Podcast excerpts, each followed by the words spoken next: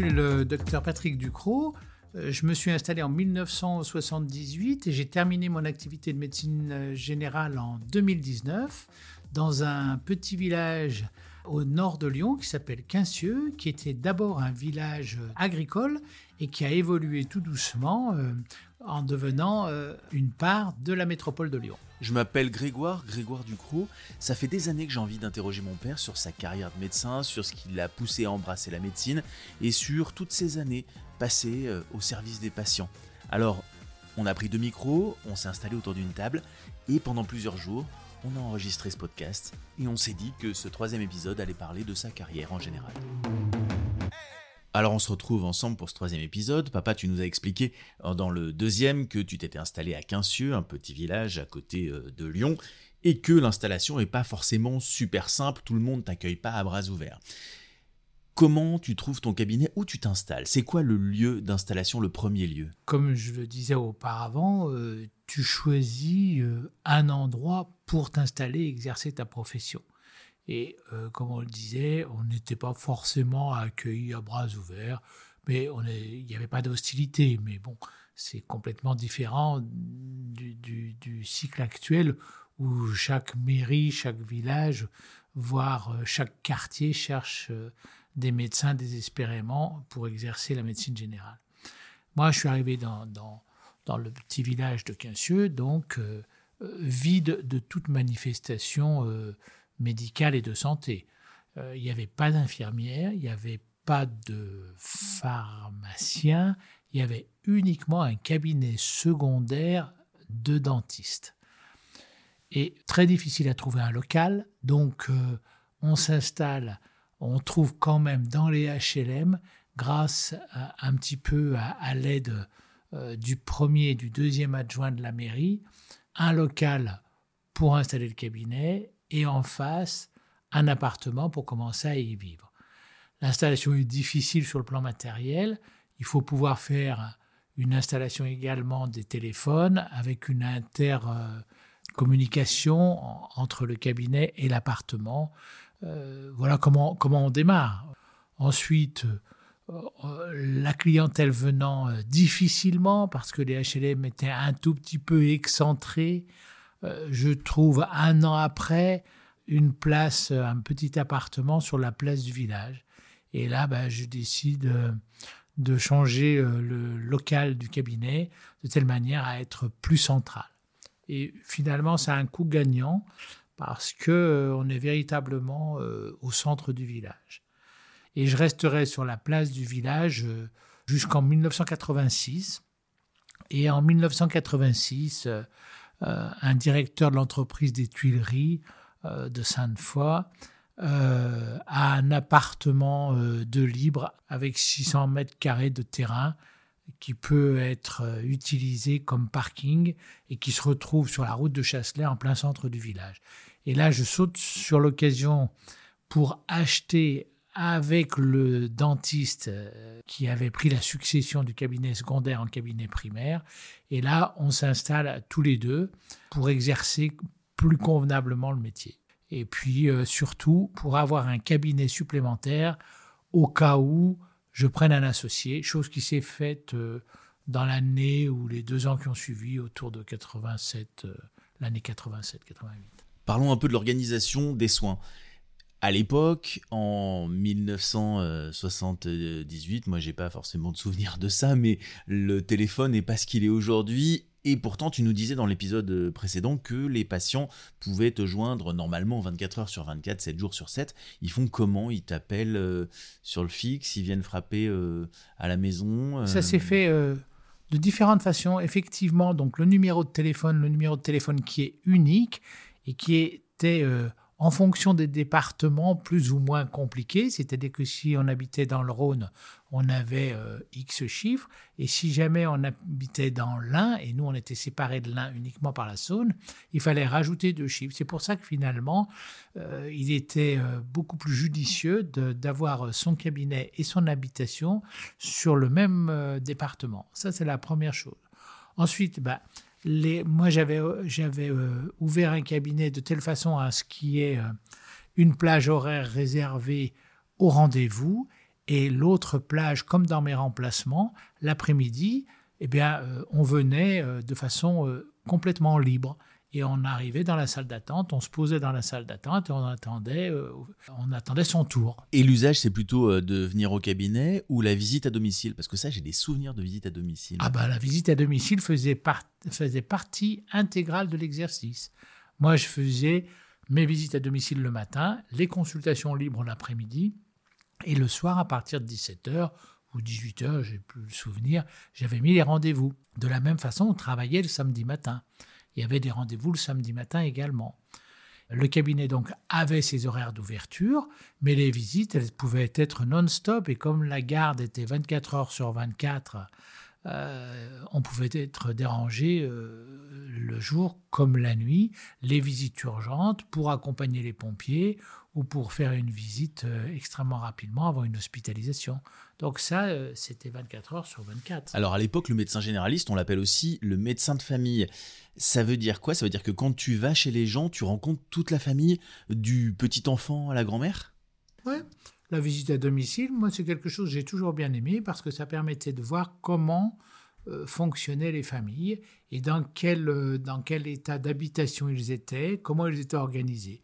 Donc, c'était extrêmement enrichissant. La visite à domicile est extrêmement enrichissante pour, euh, pour connaître la famille. Parce que la médecine générale, euh, malgré tout, euh, il n'y a pas que de l'examen clinique, même si c'est la, la, chose primordiale, mais il faut apprendre à connaître les familles, à connaître leur fonctionnement, à connaître leurs différences et les difficultés qu'ils peuvent éventuellement avoir sur le plan relationnel, même entre eux. Alors à Quincieux, j'ai le souvenir, mais ça doit être pareil dans tous les villages, dans tous les petits villages ruraux, qu'il y a plein de grandes familles. Euh, et nous, toi, maman, on n'était pas forcément issus du village. Donc tu arrives dans un village, tu deviens médecin généraliste. comment tu arrives à te faire accepter de ce microcosme qui est déjà en place? Ben, Je pense qu'on se, fait accepter euh, d'abord en étant euh, hyper professionnel et avoir euh, un secret professionnel intangible. Il faut absolument que les personnes se rendent compte que rien ne filtre de leur entretien avec l'extérieur et avec les familles. Et donc, on est au courant de différentes choses et il faut les garder pour soi parce que dans la même journée ou dans la huitaine, un jour on va voir euh, la grand-mère, un jour on va voir le fils, un jour on va voir la belle-fille, un jour on va voir les enfants, un jour on va voir les petits-enfants. Et ce qui vous raconte, ce qui, euh, toute leur confidence, il faut que rien ne transpire parce que euh, si, si, ça transpire, euh, un jour ou l'autre, ça peut accélérer les conflits et on perd la confiance. Et une fois qu'on a la confiance, que les gens véritablement, que les patients voient que rien ne filtre de leurs entretiens, il n'y a aucun souci. Et moi, j'ai pu soigner euh, différentes familles sur des générations avec des secrets de famille qui étaient extrêmement lourds en voyant de la même famille, soit euh, différents éléments de la famille, je veux dire à n'importe quelle heure, et ça se passait pas mal parce que rien ne transpirait. Alors on l'a dit tout à l'heure, la téléphonie n'était pas super développée. Euh, il y a les périodes de cabinet, il y a les périodes de visite, et puis il y a les périodes de garde le week-end. Moi j'ai le souvenir de te voir partir euh, en garde le week-end, et puis d'enchaîner les rendez-vous. Comment tu t'organisais pour ne rien rater, pour savoir chez quel patient aller? Alors les premières années, de toute façon, j'étais tout seul à faire ma garde, 24 heures sur 24. Et c'est moi qui ai euh, pris l'initiative d'aller voir les confrères pour essayer tout doucement d'organiser une garde locale. Et donc, euh, je suis allé voir euh, d'abord sur Anse, où j'ai senti que je n'étais pas le bienvenu, je n'avais pas trop compris pourquoi. Et, et donc, j'avais été un peu déçu parce que c'était une ouverture aussi pour pour ouvrir un peu la clientèle. Et donc finalement, euh, je me suis rabattu sur les, sur les deux communes avoisinantes, c'est-à-dire que donc euh, on s'est organisé avec les médecins de Saint-Germain au Mont-d'Or et avec les médecins de Chasselet. Et là, à ce moment-là, on a mis au point une garde de week-end au cas où le médecin local était absent. Ça veut dire que même si le médecin local voulait rester le week-end et exercer ses prérogatives sur ses patients, il pouvait le faire. Mais il pouvait aussi partir en week-end. Ce qui mais était il pouvait partir en week-end, c'était déjà un grand plus. Donc à ce moment-là, on, on faisait un tour de garde et ce tour de garde, c'était au cas où. Et puis ensuite, on a étendu ce mode de fonctionnement à la semaine. Et à ce moment-là, il y en avait un qui était de garde au cas où, le lundi, le mardi, le mercredi ou le jeudi. La nuit, parce que avant, ça sonnait tout le temps. Voilà, jour pendant et nuit. des années et des années, c'était jour et nuit. Et c'était de toute façon au cas où. Donc pour moi, ça a toujours été jour et nuit. Mais j'étais quand même de garde le mardi soir pour les deux communes. C'était le mardi, j'étais certainement, je n'allais jamais au cinéma le mardi. Voilà. Et euh, l'organisation des... Hum, alors, moi j'ai comme souvenir euh, qu'il y avait des bips euh, à une époque où il n'y avait pas la téléphonie mobile, on te faisait sonner un bip et tu rappelais la maison, mais il y a eu avant, j'ai moins de souvenirs de ça, avant je crois que tu appelais de chez les patients pour connaître le nom du patient suivant pour continuer la tournée. Tout à fait. C'était une très bonne coordination avec ta mère, c'est-à-dire qu'elle savait exactement le rythme de mes visites, elle savait à peu près l'estimation et la durée du temps que j'allais passer chez les gens, et donc je lui disais dans l'ordre, je serai à telle, telle, telle, dans telle et telle famille, et à ce moment-là, s'il y avait quoi que ce soit, elle me rappelait chez les familles ou si moi, à un moment donné, j'étais assez éloigné, ne voulant pas revenir sur Quincieux, je donnais un coup de fil à la maison pour lui dire est-ce qu'il y a quelque chose d'autre, est-ce qu'il y a une autre visite à prévoir? Et puis au fil du temps, les tours de garde ont, grandi. Moi, j'ai le souvenir qu'il y a eu de plus en plus de médecins dans les tours de garde et donc forcément moins de week-ends de garde. C'était plus un sur deux ou un sur quatre, c'était un sur six, un sur huit. Oui, là, à mon avis, c'est une des raisons de la crise. Moi, c'est une petite analyse que je fais, mais elle vaut ce qu'elle vaut. Mais euh, la santé publique, l'État, les ARS, le euh, ministère de la Santé, a, voulu mettre en route ce fameux 15 qui euh, permet à chacun d'appeler les urgences médicales. Mais je pense que le jour où on a installé ce fameux 15, on a déstabilisé les, les gardes locales. Et donc à ce moment-là, les exigences des uns ou des autres ont fait que ça a été un peu du donnant-donnant, et donc les, les, gardes se sont élargis. Et nous, on est devenu euh, une garde qui allait de Quincieux jusqu'à Lausanne.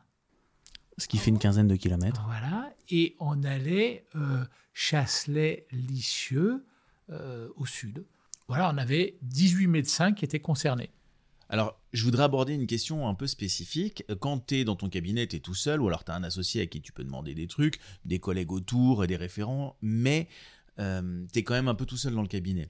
Comment tu fais pour continuer à te former, pour continuer à être complètement à jour dans tes connaissances, sachant que ben, la thèse, elle date de 1976, et quand on arrive en 1985, 10, euh, ça commence euh, un petit peu à dater, ou en tout cas les progrès sont passés par là Alors nous, on a eu cette chance, euh, on s'est installé effectivement, comme je te le disais, plusieurs euh, jeunes médecins un peu en même temps dans chacune des communes avoisinantes, et on s'est retrouvé dans nos premières formations médicales à aller euh, écouter des, mises, des mises à niveau à l'hôpital.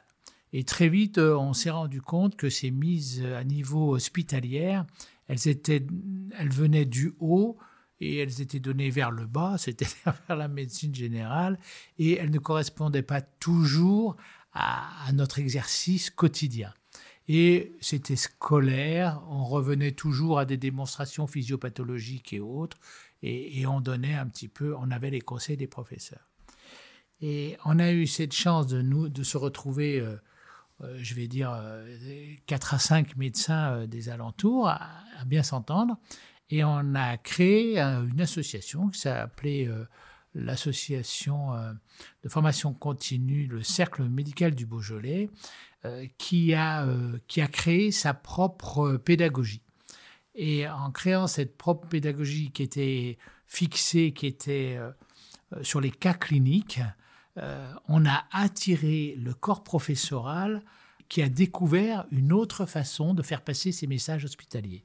C'est-à-dire que c'était des médecins généralistes qui se regroupaient, il y en avait combien? On était une trentaine. On était une trentaine, et par binôme, on choisissait un thème, et sur ce thème, on construisait des cas cliniques, et on demandait aux professeurs qu'on invitait de répondre une fois que le groupe avait élaboré le cas clinique et dit éventuellement ce qu'il ferait, on demandait au professeur de corriger la copie. En gros, en fonction de l'état du moment de la science. Et alors, au départ, euh, on était subventionné d'une part de nos cotisations et d'autre part, le, côté un petit peu euh, organisationnel était euh, subventionné par un laboratoire. Mais le laboratoire n'intervenait pas dans la, dans la pédagogie Pas du tout. Le, laboratoire n'intervenait absolument pas dans la pédagogie. Il, payait le restaurant, en gros. Hein. il payait le restaurant. C'était très organisé. Tout le monde avait à 8, arrivait à 8h30. À 8h30 jusqu'à 10h30, tout le monde travaillait. À partir de 10h30, on rendait les copies, on mangeait au restaurant de façon conviviale. C'était pas euh, extraordinaire. Et tout le monde était rentré autour de minuit chez soi. C'était le jeudi et c'était une fois toutes les trois semaines. En gros, il y avait 13 à 14 séances par an. Il y a aussi, euh, pour euh, faire rapide, dans la formation continue, aussi tous les supports écrits. C'est-à-dire que les journaux médicaux professionnels font partie aussi de la formation médicale continue. Oui, on était tous abonnés à un ou deux euh, journaux. À l'époque, il n'y avait pas encore Prescrire, ce fameux journal complètement indépendant où tu payes ta cotisation et, euh, il n'y a absolument euh, aucun support publicitaire. Et c'est vrai que c'était tout à fait dans l'état d'esprit du cercle médical. Hein. C'est-à-dire que tout doucement, on a tous été abonnés à prescrire. Ça faisait aucun doute. Mais on a fait partie de ces médecins où on aimait la convivialité et on a gardé très longtemps en donnant de plus en plus de barrières, les laboratoires pour sponsoriser nos soirées. En fait, ce cercle médical du Beaujolais, ça a aussi créé une sorte de camaraderie et de confraternité assez euh, puissante. Moi, je me souviens que tu nous parlais euh, pas mal des, confrères du coin quand même.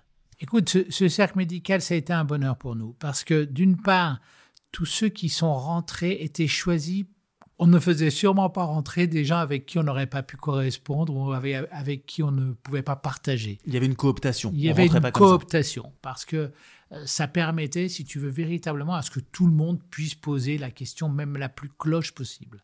Donc ça, c'était primordial. La deuxième chose, c'est que effectivement, euh, grâce à cette forme pédagogique qui était nouvelle, qui était regroupé par l'UNAFORMEC, un autre sigle, si tu veux, de formation médicale.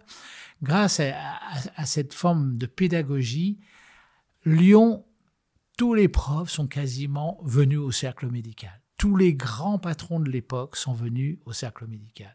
Et tous ont apprécié ce type de relation avec, les confrères généralistes. Donc pour eux, ça a été un grand progrès. Ça a été un grand progrès. Hein. On a eu les professeurs de cardiologie, on a eu des professeurs de neurologie, les grands noms de la médecine lyonnaise, je ne veux pas les citer, mais les grands noms étaient là. Mais ce qui veut dire que derrière, toi, tu avais des référents. Ça veut dire que quand tu avais une problématique particulière avec un patient particulier, tu savais où l'orienter, à qui l'envoyer, dans quelle euh, spécialité ou dans quel hôpital ou clinique. Exactement. On avait notre réseau parce que euh, tout doucement, bah, ces gens-là, euh, vous connaissez, on n'était pas des inconnus et tout le monde savait qu'on avait ce type de formation qui était positive. Je pense qu'on peut rajouter une chose, c'est que si on avait voulu rendre cette formation obligatoire, on aurait pu donner des points aux médecins et on aurait pu valoriser leur exercice. Je pense qu'on n'a pas su pousser la valorisation et l'accréditation de la formation médicale. Parce que la formation qu'on a faite, nous, on a voulu la faire et on l'a fait et on n'était pas obligé. Personne nous a obligés. Et c'est pour ça que quand un patient rentre dans un cabinet médical, il ne sait pas si le médecin est formé correctement, il ne sait pas s'il est à jour. Et si on avait voulu, on aurait très bien pu valoriser ce genre de choses et faire en sorte que les patients soient fiers de la formation et de la mise à jour de leur, de leur médecin généraliste. Le rapport entre le médecin et son patient pour euh, faire en sorte qu'il soit bien soigné, qu'il ait confiance, ça c'est primordial. Et tout ça, ça se passe en parallèle de ta vie de famille, de la vie de notre famille dans le village. Je te propose d'aborder le sujet dans le prochain épisode. On se retrouve dans le prochain. Sans problème.